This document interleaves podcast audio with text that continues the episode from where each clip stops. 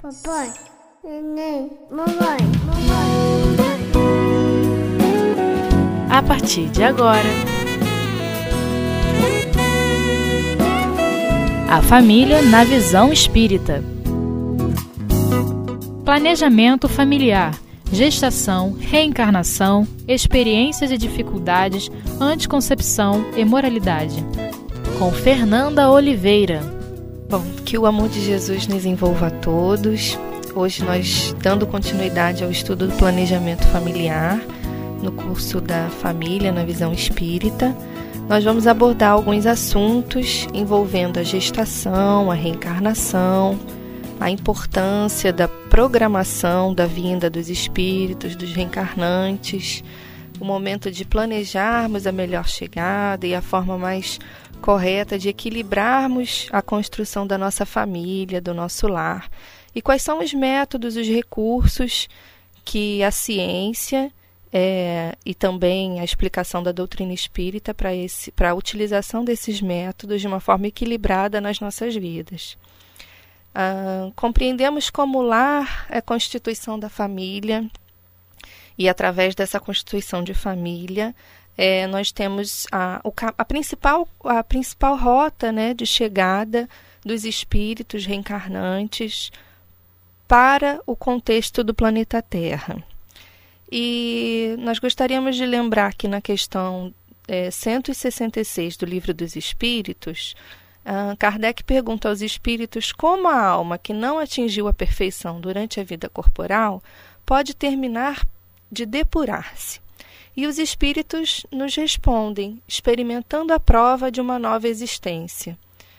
É, nos lembrando que o grande objetivo da reencarnação de cada um de nós, de todos os nossos familiares, incluindo principalmente os nossos filhos, o grande objetivo da reencarnação é a nossa depuração, o nosso adiantamento, o nosso progresso.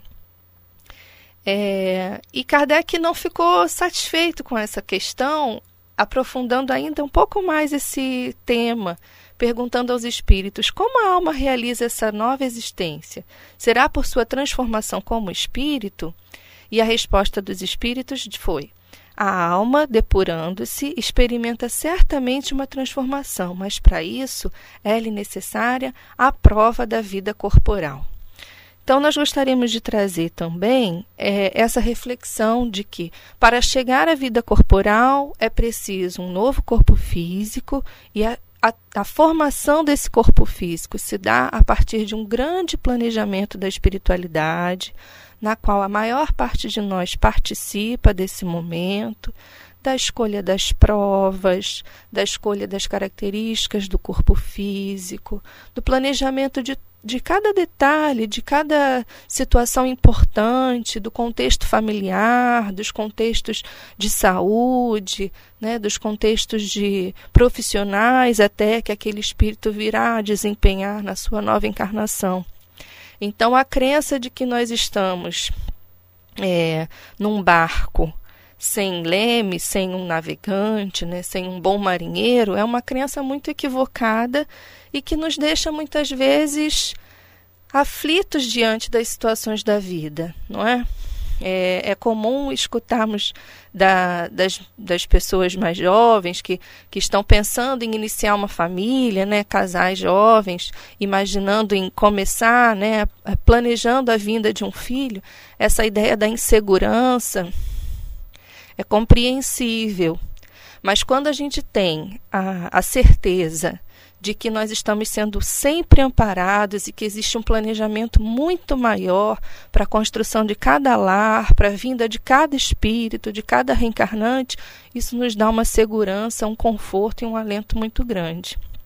Então, retomando, o grande objetivo da reencarnação na questão 167, vem nos reafirmar os espíritos. Expiação, melhoramento progressivo da humanidade. Sem isso, onde estaria a justiça? Ou seja, cada reencarnação representa um fim de utilidade para o progresso daquele espírito, um fim educativo e não punitivo, como nós acreditamos durante muito tempo as adversidades da vida, as dificuldades, as situações em que nós precisamos parar, repensar, refletir, buscar forças.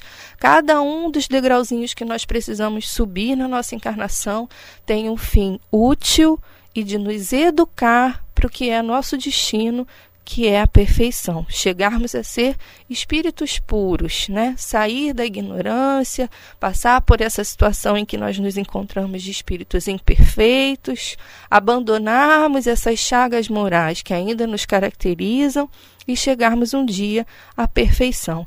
E é através da educação, através das reencarnações sucessivas, é que nós vamos fazer esse burilamento, é, esse aperfeiçoamento. Em que momento a alma se une ao corpo? Pergunta Kardec na questão 344 aos espíritos.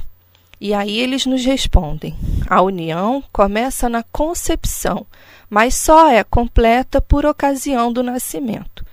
Desde o instante da concepção, o espírito escolhido para habitar certo corpo se liga a este por um laço fluídico, que cada vez mais se vai apertando até o instante em que a criança vê a luz. O grito que a criança solta anuncia que ela faz parte do número dos vivos e dos servidores de Deus. Eu gostaria de reforçar a primeira frase desse trecho, que nos diz: a união começa na concepção, mas só é completa por ocasião do nascimento.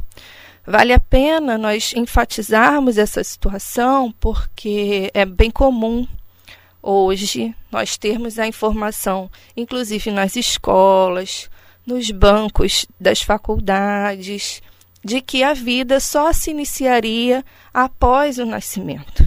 E essa é uma informação equivocada e que faz muita diferença para que nós possamos fazer escolhas mais felizes para as nossas próprias encarnações, com mais responsabilidade e de forma mais equilibrada.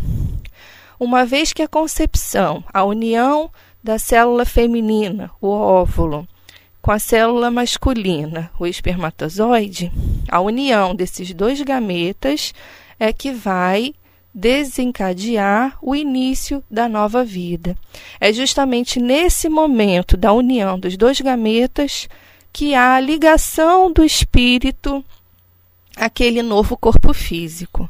Nós temos informação através das obras de André Luiz, mais especificamente no livro Missionários da Luz, no capítulo em que ele se refere à reencarnação de Segismundo, é, além de nos explicar um pouco sobre o planejamento reencarnatório e toda a importância desse, dessa grande engenharia sideral dos corpos físicos e do planejamento das reencarnações, como nós nos referimos há pouco, ele nos explica que há para aquela, aquela família é, constituída dentro de um lar de bases sérias uma proteção dos espíritos, né?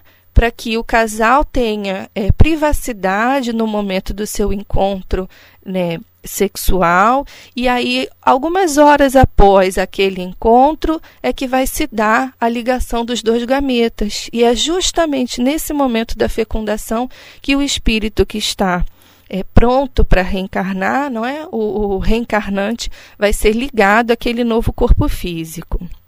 As características do óvulo e do espermatozoide, né, desses dois gametas que unidos vão formar um novo embrião, guardam no seu DNA as características perfeitas para as necessidades reencarnatórias daquele espírito reencarnante.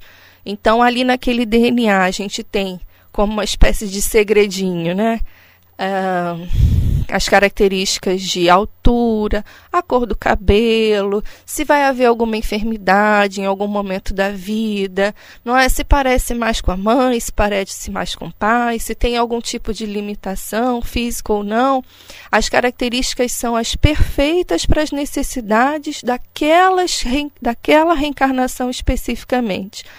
Então, a crença no acaso ou a crença no determinismo, né, simplesmente acontece pela vontade de Deus, essa também é uma crença que nos deixa aflitos e em algum momento pode nos deixar inseguros, né? A doutrina espírita vem nos explicando que não existe o acaso e que cada característica do corpo físico, assim como todas as características da reencarnação, tem uma utilidade é, visando a nossa educação, visando um aprendizado para a nossa evolução. E isso não se faz diferente com as características do corpo físico. Então, compreender que esses dois gametas escolhidos, né, entendamos esses escolhidos entre aspas, não foram é, não foram obra do acaso.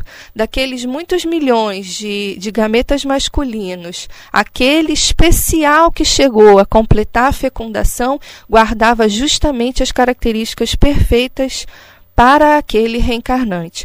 Não necessariamente as mais perfeitas aos olhos da sociedade, mas sim as necessárias para a educação daquele espírito que se propõe a reencarnar. Esse planejamento reencarnatório, que nós compreendemos como sendo tão necessário, do qual a maior parte de nós participa, né, escolhendo as provas, ele não se dá também de qualquer maneira. Então, existe todo um apoio da espiritualidade que vai nos orientar, inclusive quais são as provas e as necessidades, aquelas que nós temos condições de, de cumprir, de vencer. Isso é muito importante para compreendermos é, e para nos dar também um conforto, uma segurança de que não estamos sozinhos e de que só recebemos condições da nossa família, condições do corpo físico, condições é, de vida que são possíveis de serem vencidas. Então, nós já de antemão nascemos vencedores por isso, né? Não recebemos tarefa maior do que aquela que nós podemos vencer, cumprir. E para chegar a vencer e a cumprir, nunca estamos sozinhos, estamos sempre amparados pela espiritualidade. Agora nós vamos fazer um pequeno intervalo e já já retomamos ao nosso estudo.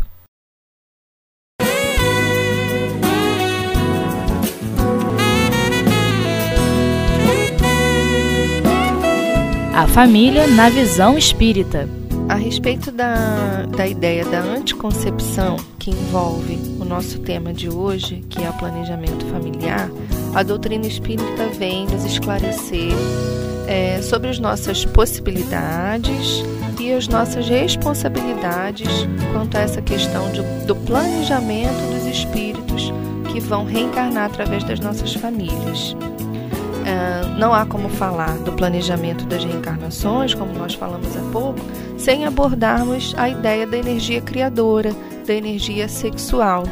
No livro Vida e Sexo, Emmanuel traz um trecho que nos diz assim: a energia sexual, como recurso da lei de atração na perpetuidade do universo, é inerente à própria vida, gerando cargas magnéticas em todos os seres, à face das potencialidades criativas de que se reveste. Nos lembrando, então, Emmanuel, que a energia sexual, enquanto energia criadora, vai muito além das ideias que estão no senso comum da maioria de nós, que estão vinculadas apenas ao ato sexual e à questão genésica puramente. Então, quando ele nos traz essa lembrança de que há cargas magnéticas em todos os seres e nos remete às faces das potencialidades criativas que nós exercemos, ele traz para nós a responsabilidade do equilíbrio e da educação que é preciso que cada um de nós é, busque né, dentro das suas vidas para ser é, digno de estabelecer uma relação é, educada, uma relação equilibrada e harmoniosa é, no uso dessas potências criadoras, dessa energia criadora, dessa energia sexual.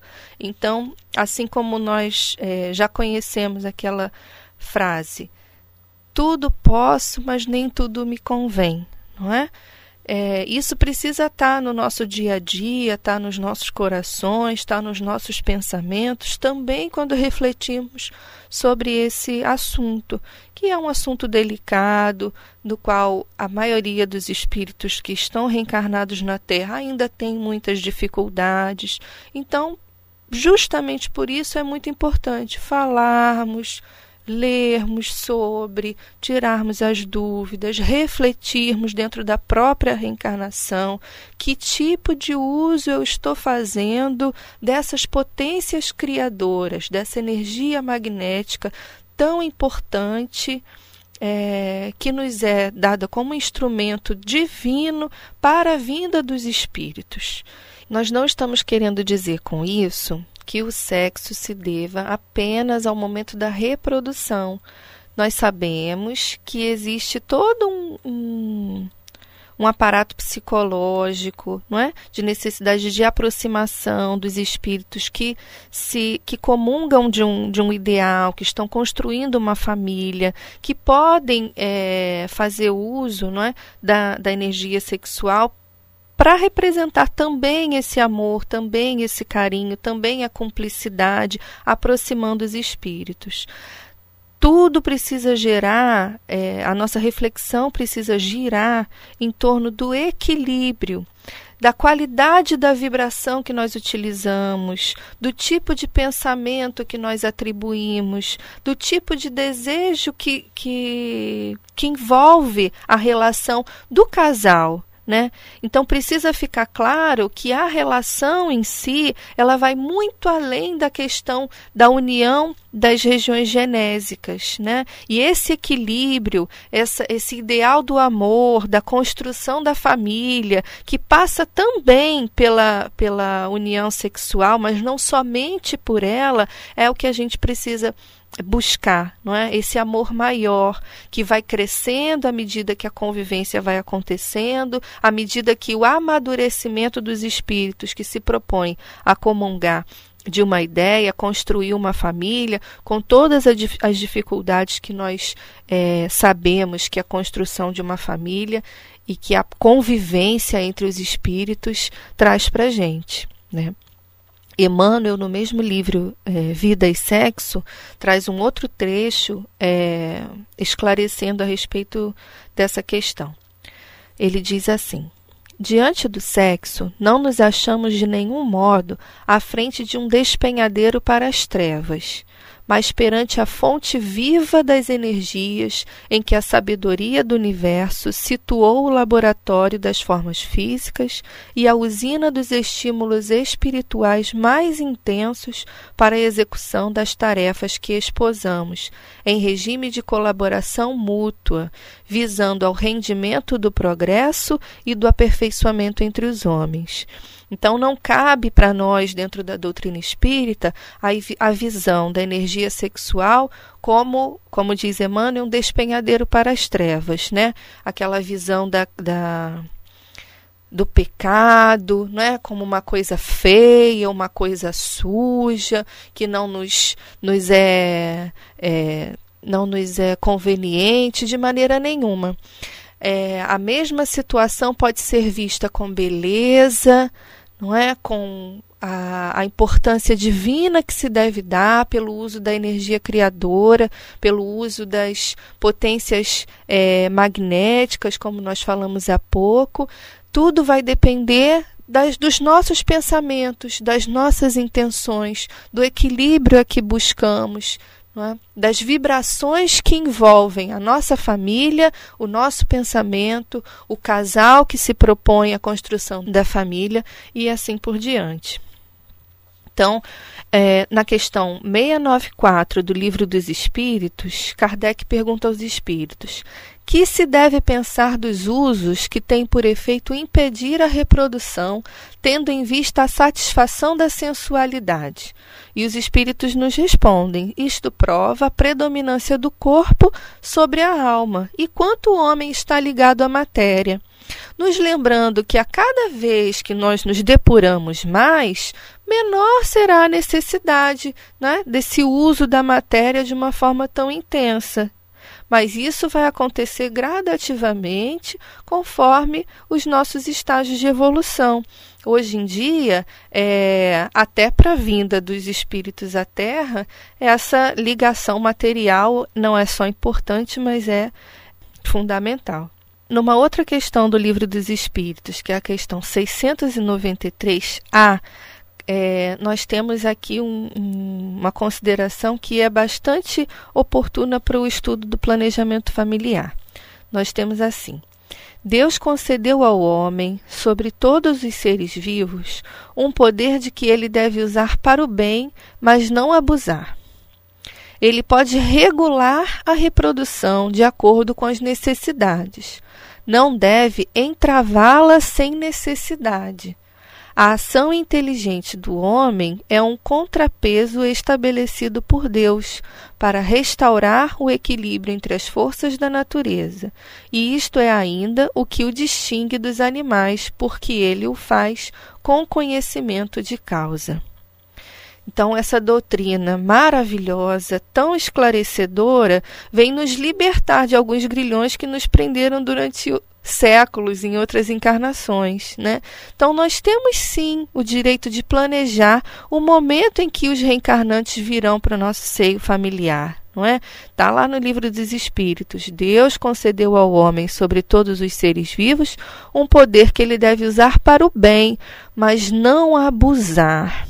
E muitas vezes o nosso erro está justamente nesse abuso quando, no lugar de regular a, a, reprodução de acordo com as nossas necessidades, nós criamos necessidades ilusórias e acabamos entravando a vinda dos espíritos com aqueles com os quais nós nos comprometemos no planejamento reencarnatório sem uma necessidade verdadeira. Quando nós colocamos o nosso orgulho, a nossa vaidade, o nosso egoísmo e as nossas necessidades exclusivamente pessoais acima do nosso compromisso não é? Que é receber aqueles espíritos com os quais nós nos comprometemos. E aí para cada coração essa história é individual e diferente, porque o planejamento reencarnatório ele não é feito é, em pacote, ele é individual, ímpar, singular e, e personalizado para cada uma das criaturas. Então Cada coração precisa olhar para dentro de si e avaliar o quanto está sendo egoísta ou não, orgulhoso ou não, colocando as necessidades materiais, não é? é e até criando necessidades ilusórias é, e, e, colocando isso acima, né, na frente dos compromissos que foram estabelecidos no nosso planejamento reencarnatório. Quando ele nos diz que a ação inteligente do homem é um contrapeso estabelecido por Deus para restaurar o equilíbrio entre as forças da natureza e que ainda o que isso nos distingue dos animais, porque nós temos conhecimento de causa, ele está nos chamando a atenção para o tamanho da nossa responsabilidade. Né? No fundo, nós conhecemos, né? se fizermos um silêncio interior e tivermos paciência de refletir sobre a nossa reencarnação, sobre os nossos desejos mais profundos, se a gente fizer um silêncio para ouvir a voz dos nossos guardiões, né? dos espíritos protetores que estão a todo instante generosamente trabalhando pelo nosso progresso, trabalhando pela nossa vitória dia a dia, nós vamos conseguir mais facilmente encontrar as nossas respostas, as nossas necessidades e até perceber quando nós estamos nos equivocando aqui no livro dos Espíritos, ele diz que nós temos a possibilidade de planejar a chegada desses espíritos. E para planejar a chegada desses espíritos, os recursos que a ciência nos apresenta são os contraceptivos. Então, assim como nós dissemos que a vida começa no encontro dos gametas feminino e masculino, a partir do momento que esse encontro não aconteceu, então não aconteceu o início da vida, obviamente. esses recursos que vão impedir a fecundação é que são os recursos verdadeiramente contraceptivos. São exemplos: a pílula anticoncepcional, os preservativos masculino e feminino e os métodos naturais, a tabela, a temperatura, o moco cervical, coito interrompido. Todos esses exemplos são considerados métodos contraceptivos perfeitamente possíveis de serem utilizados, porque, impedindo a fecundação, não se representam então como métodos abortivos. Obviamente que não. Mas no momento em que aconteceu a fecundação, e então nós vamos interromper a implantação desse embrião no útero, ou então, é, depois dele já implantado, a gente vai fazer uma retirada desse embrião, então a gente não está falando mais de contracepção, a gente está falando de métodos abortivos. Infelizmente, existem alguns métodos que são veiculados pela mídia e são vendidos é, abertamente no nosso país como métodos contraceptivos, mas que verdadeiramente não o são como por exemplo a pílula do dia seguinte e o dispositivo intrauterino, mais conhecido como DIU. Esses dois métodos não impedem a fecundação, e sim impedem a implantação do embrião na parede uterina. Sendo dessa forma, dependendo do momento em que eles forem usados, podem sim ser representados como métodos abortivos, Sendo dessa forma, não devem ser utilizados, não devem ser escolhidos. Para concluir o nosso estudo de hoje, eu gostaria de trazer uma mensagem de Emmanuel, em que ele nos diz: E para não nos delongarmos em considerações desnecessárias, concluiremos que, em torno do sexo, será justo sintetizemos todas as digressões nas normas seguintes: não proibição, mas educação. Não abstinência imposta, mas emprego digno com o devido respeito aos outros e a si mesmo. Não indisciplina, mas controle. Não impulso livre, mas responsabilidade. Fora disso, é teorizar simplesmente para depois aprender ou reaprender com a experiência.